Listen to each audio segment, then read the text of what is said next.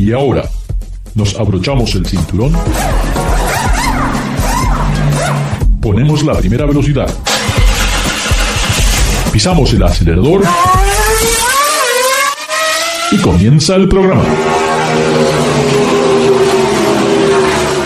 ¿Qué tal amigos? Bienvenidos a una nueva edición de Garage Latino, como lo hacemos todas las semanas. Muchísimas gracias por participar a través de las redes sociales. Recuerden, Garage Latino se transmite a través del Believe Network en Estados Unidos y pueden bajar los podcasts de Garage Latino a través de Spotify. Así que díganle a sus amigos que los que aquí no hablan de fútbol, no hablan de béisbol, solamente se dedican a hablar a todo lo apasionante sobre el automovilismo, lo podemos compartir a través de de Spotify. Eh, nuevamente tengo el placer de estar con nuestro gran amigo David. David Logi, ¿cómo estás? ¿Qué pasó, Ricardo? Pues, un, ¿qué tal, Ricardo? Pues, eh, estimados eh, amigos, sean ustedes bienvenidos a su casa, Garage Latino. Bienvenidos, Ricardo. Un saludo y un abrazo desde México. David, tú sabes que me gusta mucho el automovilismo, el deporte motor.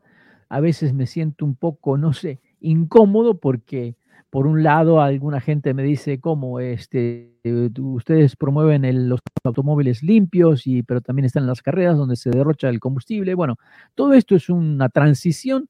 Todavía no tenemos muy claro cuál es el futuro de lo que es el automóvil. Hay muchas versiones. Políticamente ahora parece que Estados Unidos y Europa están empujando mucho el auto eléctrico, pero lamentablemente todavía no tenemos la infraestructura. Lo que me llamó la atención esta semana, David, es de que hace solamente un año atrás, por eh, su presidente Jim Furley, bueno, nos comentó que había 2.000 agencias de venta Ford que se iban a incorporar a este nuevo programa de la electrificación de los vehículos Ford. Ford incluso elimina un montón de vehículos. Ah, se habla de un costo aproximado entre un millón y un millón doscientos cincuenta mil dólares.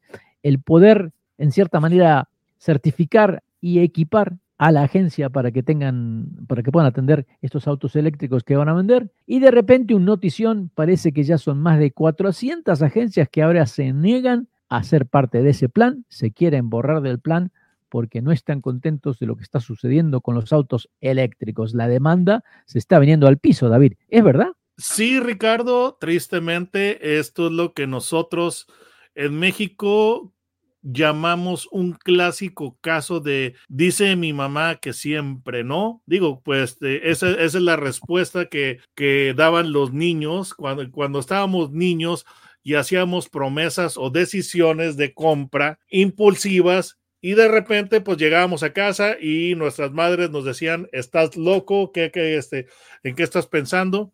Y teníamos que regresar con el vendedor y decirle que fíjese que mi mamá dijo que siempre no.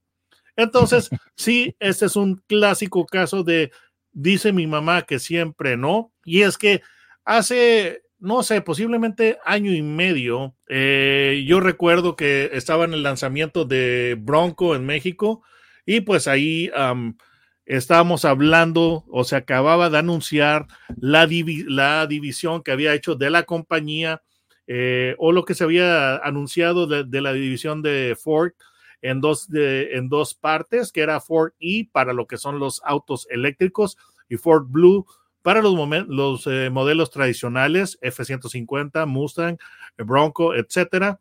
Y en aquel entonces todo era hermoso, las nubes eran de algodón, eh, el mundo era rosa, hermoso, pero ahora, um, tristemente, todo lo que es el, el entusiasmo por los autos eléctricos se está se está reduciendo. Eh, en gran parte, cuando se, dio esta noticia, estábamos eh, todavía en medio de la pandemia y mucha gente tenía un punto de vista favorable o más favorable a los autos eléctricos. Y sí, definitivamente hubo un pequeño periodo en el que las ventas de los autos eléctricos sí se dispararon porque la gente tenía una, una actitud y una perspectiva positiva hacia estos autos. Pero el pequeño problema fue de que la, el, despertar de la fiesta realmente no es propiamente eh, culpa del, del auto eléctrico. En parte sí, en parte no, y ahorita te voy a decir por qué.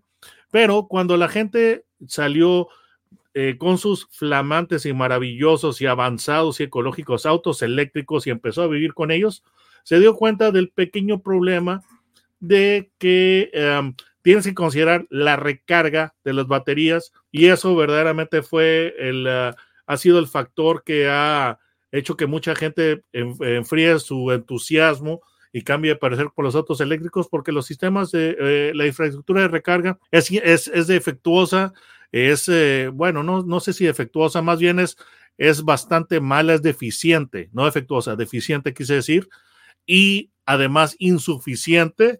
Y después tú nos comentarás tu experiencia al respecto.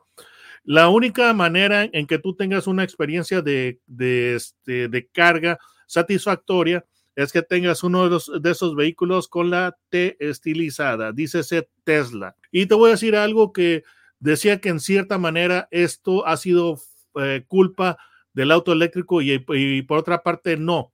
Y te voy a decir por qué no es, por qué no es este, culpa del auto eléctrico, es que pues realmente eh, son productos que pues se ha hecho grandes mejoras en lo que es rango, en lo que es la autonomía, la distancia que puedes recorrer, seguridad, etcétera. Pero por otra parte, sí, sí es culpa de los fabricantes y este y es por lo siguiente de que simplemente están eh, sacando autos al mercado y no se trabajó en una infraestructura de recarga. Entonces, ¿por qué, ¿por qué yo tengo esa perspectiva de, de, a la vez que no es culpa y sí es culpa? ¿Por qué sí pienso que sí es culpa? Digo, porque es una, es una perspectiva doble la que yo tengo. Yo pienso que, que sí, sí es culpa de los fabricantes porque aquí tenemos ese, e, este ejemplo que está haciendo quedar en ridículo a todo el mundo y es Tesla. ¿Qué Tesla? pues sí, eh, empezó a, a, invertir fuertemente en lo que son los autos eléctricos, pero también al mismo tiempo empezó a construir una infraestructura de recarga. Sus superchargers eh, principalmente, que son eh, pues eh, muy, muy famosos, son confiables. Entonces, los demás fabricantes, eh, GM, Volkswagen, bueno, Volkswagen, ¿qué te puedo decir? Um, Ford, etcétera, han estado sacando autos al, mercado, pero pues ellos no están eh, invirtiendo en, lo que es la infraestructura de recarga. Entonces, eso, e, eso, por esa razón yo pienso que, que el caso de Tesla pone en vergüenza a todo mundo.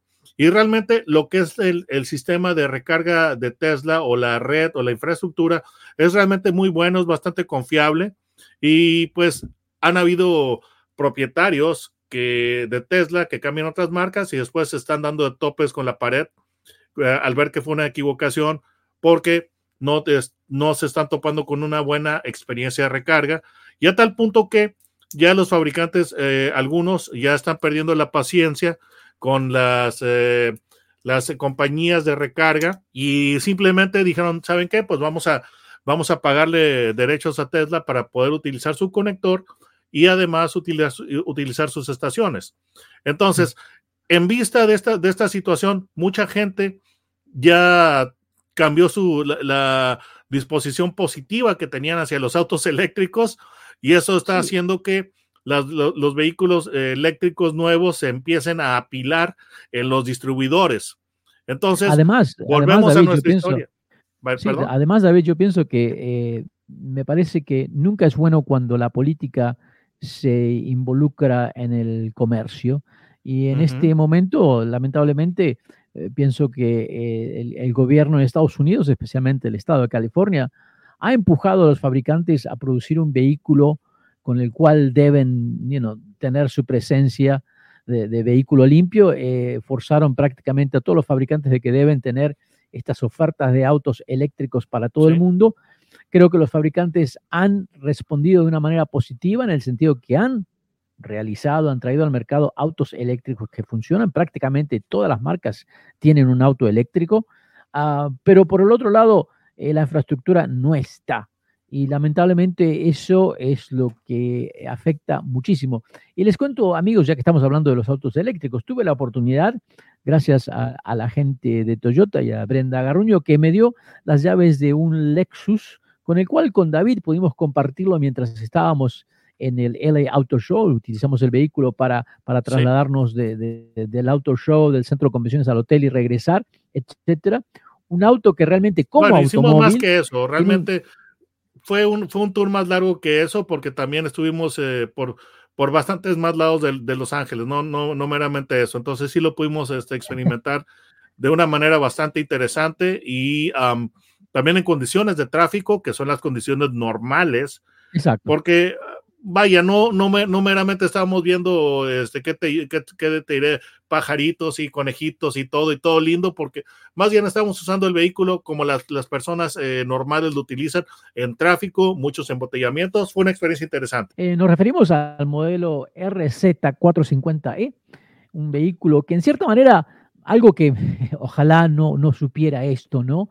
Porque es la misma plataforma que utiliza el Subaru Solterra y el Toyota BZ4X, ¿no? Entonces eso como que me dio, mm, no sé qué, eh, sí, hay algo diferente, para Lexus eh, tiene, además de, tener el mismo motor de 63 kilowatt hora, tiene otro motor eléctrico, o sea que es un doble motores, lo que le dan la capacidad de tener 308 caballos de fuerza que realmente se sientan cuando pisas el pedal del acelerador. Un auto que es totalmente suave, un auto que realmente se conduce de una manera muy linda, la verdad, el auto me pareció muy cómodo. Ah, lo que se me hace interesante es cómo se siente el volante, porque claro, es un volante que le llaman drive by wire, no hay una conexión directa ¿ah? a, a, las ruedas, entonces eh, es muy muy interesante que es totalmente suave, no se siente eh, las irregularidades del camino eh, y me pareció una experiencia muy interesante. Otra vez, el nivel de confort típico del Lexus, muy, muy conforme con eso quedé. Realmente eso me pareció muy lindo. El estilo del auto realmente es diferente. Es uno de esos autos que te gusta o no te gusta. Un estilo, eh, te diría, muy, ¿cómo le llamaría? Robótico tal vez, no sé. Me pareció muy interesante el tener un frente, claro, al no necesitar radiadores, es una parrilla totalmente cerrada. Por la parte de atrás, me, me gustaron mucho las aletas que tiene el techo en curva hacia abajo que le dan una fisonomía totalmente única. Realmente no hay nada en el mercado que se parezca a este auto y eso creo que es algo muy positivo porque queremos ver la diferencia entre una marca y la otra. Así que por, ese, por ese lado creo que Lexus ha hecho lo correcto. Me gusta la terminación de la pintura, la terminación del interior realmente de muy alta calidad. No puedo quejarme, este auto funcionó como uno de los mejores autos que hemos probado. Así que estoy muy contento de eso, por, es, por ese lado. Por el otro lado, me quedé sorprendido que uno de los puntos débiles de la marca Lexus fue el sistema de, in, de infoentretenimiento, los controles. Eh, si recuerdan amigos, si han tenido la posibilidad de ver, eh, hasta hace poco que tenían en detrás de la palanca de cambios había una pequeña pantallita donde con tu dedo podías mover el dedo como si fuera el ratón, el mouse de una computadora y eso eh, se semejaba a una computadora en, en, en, la tableta que tenías frente a ti. Algo que había que acostumbrarse, no era para nada intuitivo, realmente había que aprender el sistema, luego había que aprender a cómo, en cierta manera, el tacto, ¿no? Que suavemente mover el dedo, porque si uno lo movía muy rápido, se movía todo. Bueno, conclusión, muchos se quejaron de eso y sacaron un sistema nuevo que David quedó enamorado de lo bien que funciona, ¿o no? Bueno, sí, la, calidad del audio, uh, Mark Levinson, realmente muy bueno. Ahora resulta que, pues me di cuenta de que Ricardo no tiene un gusto musical promedio. Si yo le dijera Van Halen, se me queda viendo con este, con cara, como si, eh, como si yo fuera un elefante morado. O sea, eh, Ricardo tiene, tiene un gusto bastante distinto al, promedio, pero um, es música que pues tiene muchos matices, por así decirlo, y el sistema de audio Mark Levinson lo reprodujo muy bien. Miren, vamos a, eh, bueno, la perspectiva que, que yo tengo en, gran parte del, uh, del sistema fue por, uh, por, la cuestión de que yo pienso que sí ha sido una gran mejora que ahora ya está uh, utilizando la pantalla touch para la mayoría de los eh, comandos, porque el sistema, el sistema anterior honestamente, o lo que es la interfase anterior, sí era absolutamente un desastre. Porque eso de que tú tengas un trackpad y que tengas tus botones, o sea que funciona igual, eh, igualito al que, al que tú tendrías en tu laptop. Y lo cual, digo, puede ser una, una solución bastante ingeniosa, eh, porque en, en, tu laptop funciona maravilloso el, el trackpad y, y, lo que son los botones. El pequeño problema Pero no es estás que manejando. tu, no tu laptop, exacto. Eh, eh, tú, cuando tú estás conduciendo, vienes a velocidades de, superiores a las 50 o 60 millas por hora, Entonces, todo ese tipo de, todo ese tipo de, de, comandos o de inputs que tú puedas dar en el trackpad son verdaderamente una distracción y son un peligro. Entonces, este sistema mejoró bastante. Habiendo dicho eso, creo que tiene áreas de oportunidad en cuanto a lo que es el, uh, lo que es el sistema, lo que es el, uh, el uh, Android Auto, porque no es exactamente así como que lo más intuitivo, que algunas veces tú querías buscar un, un home y dices, ¿dónde está el home? Y verdaderamente en, en momentos te, nos hacía sentir como náufragos porque no encontramos el bendito botón de home.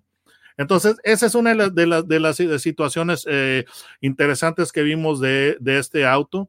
Y creo que ese ha sido uno de los puntos ácidos en las eh, encuestas que están saliendo últimamente en, uh, de las consultoras AutoPacific y uh, JD Power, que la gente verdaderamente en momentos está dándose de topes con la pared con lo que son los sistemas de infoentretenimiento que aún eh, no han sido descifrados son frustrantes. Verdaderamente algunos fabricantes, eh, porque cayó esta onda o esta tendencia de minimalismo en los, uh, en los interiores de los autos y eso digo, yo honestamente eh, había sido fan de Steve Jobs, pero en algunas cosas digo, ¿sabes qué Steve? Eh, honestamente, honest, eh, honestamente eso, eh, tu razonamiento para los autos no aplica. Entonces muchos fabricantes empezaron a eliminar botones y a concentrar todo en las pantallas táctiles y, el, y en el Lexus que, que, el Lexus RZ tiene un, un grado medianamente molesto de lo que es integración de todos los controles en la pantalla, porque para ir a, a, a, un nivel realmente irritante de integración o dependencia de las pantallas táctiles, tendrás que ver muchos de los automóviles que tenemos en México,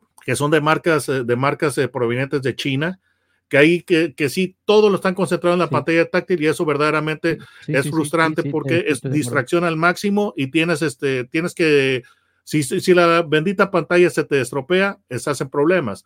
Ahora, habiendo dicho eso, hay fabricantes como Hyundai, bendito sí. Hyundai, gracias a Dios, que ellos entendieron que los botones físicos en un automóvil son, son, son necesarios y están regresando los botones físicos.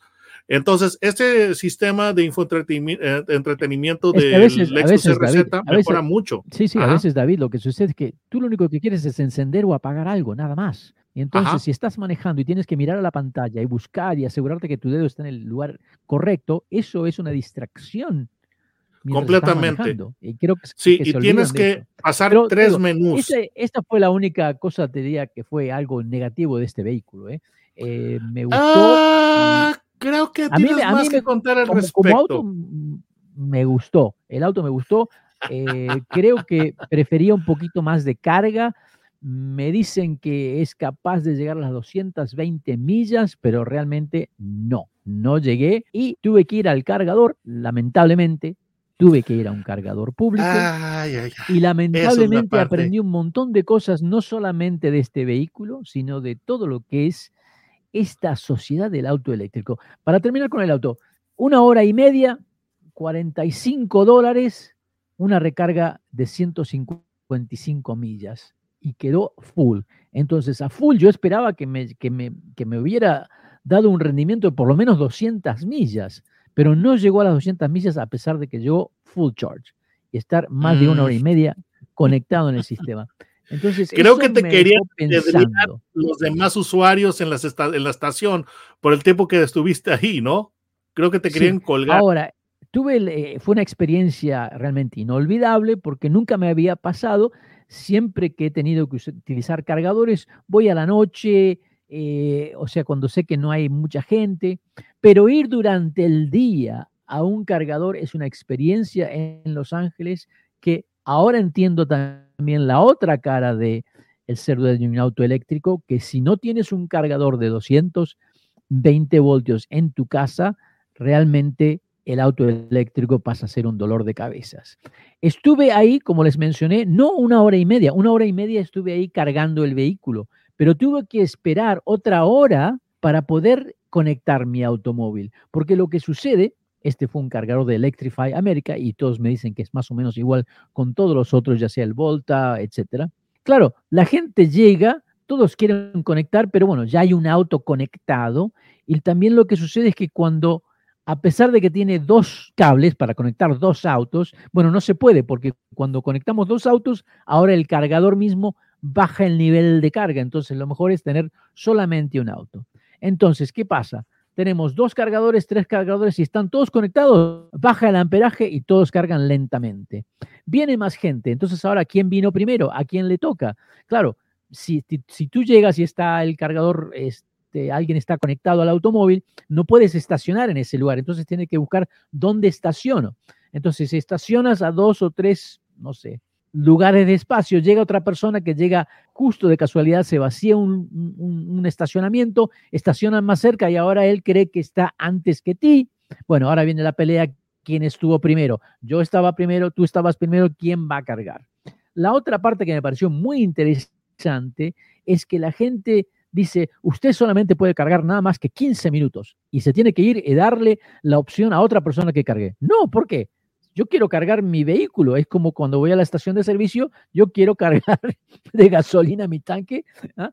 hasta, hasta todo lo que dé. Bueno, entonces ahora comienzan las conversaciones de alto tono de que no, hay que, es justo, no es justo. Incluso llegó una persona con un Porsche Taycan que supuestamente creo que él se cree que es importante, eh, le desconectó el cargador a una persona porque esa persona había dejado el cargador y decía 20 minutos, entonces 20 minutos la persona cerró el auto, fue a buscarse un café, mientras tanto llegó esta persona, le desconectó el vehículo y todos queremos, pero no, no haga esto, o sea, no es justo, él está cargando. Bueno, pero él no, es, él no está aquí, quiere decir que él, no va a saber. ¿Cómo sí? Nosotros lo vemos a usted que está haciendo algo que es totalmente incorrecto, que no tiene nada de ética. A el señor no le importó porque su Taycan es mucho más importante que todos los demás. Bueno, las, las conversaciones entre toda la gente muy interesante porque, claro, esto se convierte en un agravio total para aquellos que están esperando, porque otra vez, ¿quién está primero? ¿Quién necesita ir realmente a un lugar más rápido? ¿Quién puede esperar? ¿Quién puede hacer el compromiso de no cargar totalmente el vehículo, pero que cargarlo nada más que 10 minutos, que le dé las suficientes millas para hacer lo que tiene que hacer inmediatamente y que después va a tener que ir a otro cargador? Entonces, toda la gente la vi nerviosa, la vi muy ansiosa. Eh, una persona que tenía un vehículo, bueno, lo voy a decir, la persona dijo, yo compré este Volkswagen, tenía un Tesla, lo cambié por el Volkswagen porque me daban la carga eléctrica gratis, pero realmente siempre tengo que estar esperando, voy a regresar a Tesla. De las 10 o 11 personas con las cuales hablé en esas dos horas que estuve ahí, o dos horas y media, eh, nadie iba a volver a comprar un auto eléctrico, porque no podían seguir viviendo con esto de que cada vez que van a cargar hay confusiones, los cargadores no funcionan, hay agravios entre las personas y que al final de cuentas han pagado 10, 15 o a veces 20 mil dólares más por un automóvil en el cual ahora realmente se sienten como encadenados, como esclavos de ese auto que no tienen la facilidad de ir a cargar a una estación de servicio como lo hacían antes. Entonces, realmente lo que está fallando en este mundo de los autos eléctricos en Estados Unidos es la infraestructura que realmente en vez de ayudar a que la gente adopte supuestamente autos limpios, realmente las está haciendo enojar. Y creo que por eso es que vemos esta tendencia de que los autos eléctricos cada vez tienen menos demanda e incluso creo que hay empresas que se han puesto en un gran, eh, en un rincón, porque al decir que, bueno, eliminamos todos nuestros vehículos, vamos a vender solamente eléctricos. Bueno, ¿qué tal si la gente no quiere comprar eléctricos al nivel, al volumen el cual estaba planeado? Van a tener un gran problema, David. Sí, Jaguar, por ejemplo, es, una de las empresas que están eh, prometiendo electrificación plena y eso realmente, eh, vaya, tomaron una, eh, una estrategia bastante agresiva en cuanto a lo que es eh, conversión a, electricidad y eso realmente lo, lo, lo, van a lamentar. Sí. Yo tuve la experiencia e incluso en el auto show, David, nosotros vimos, David, nosotros vimos en el auto show como Kia hizo la presentación del Kia EV9 y también del EV3 y del EV4, toda una gama de autos eléctricos que se vienen por esa por, parte de esa empresa coreana, que también creo que por lo menos ellos deciden mantener toda su línea de automóviles híbridos. Creo que esto, todo lo malo que dijeron de Toyota porque no tenían autos eléctricos, creo que se están dando cuenta que tal vez Toyota tenía razón. Hay que esperar, hay que esperar. Necesitamos que todo, ¿eh? de que todo sume antes de lanzarnos a los autos eléctricos. Así que me pareció muy interesante. Tesla, el volumen de ventas se ha, bajado bastante. Todos ahora quieren un, pedacito de ese pastel. Ah, y, será muy interesante estos próximos dos o tres años porque parece que va, vamos a tener que poner los frenos a todo esto de los autos eléctricos. Nos queda un último minuto, David. Tu último comentario sobre, sobre estos autos eléctricos que los fabricantes ya están poniendo los, eh, están aplicando los frenos en cuanto a lo que era su estrategia de electrificación. General Motors y Ford ya están eh, repensando sus planes de electrificación.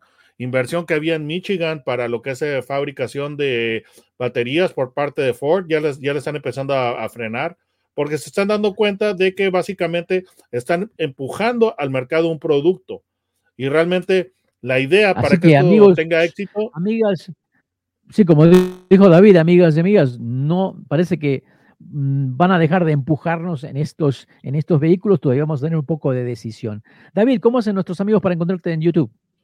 En la barra de búsqueda pongan mi nombre, eh, David Logi. Logi es con J, no con G.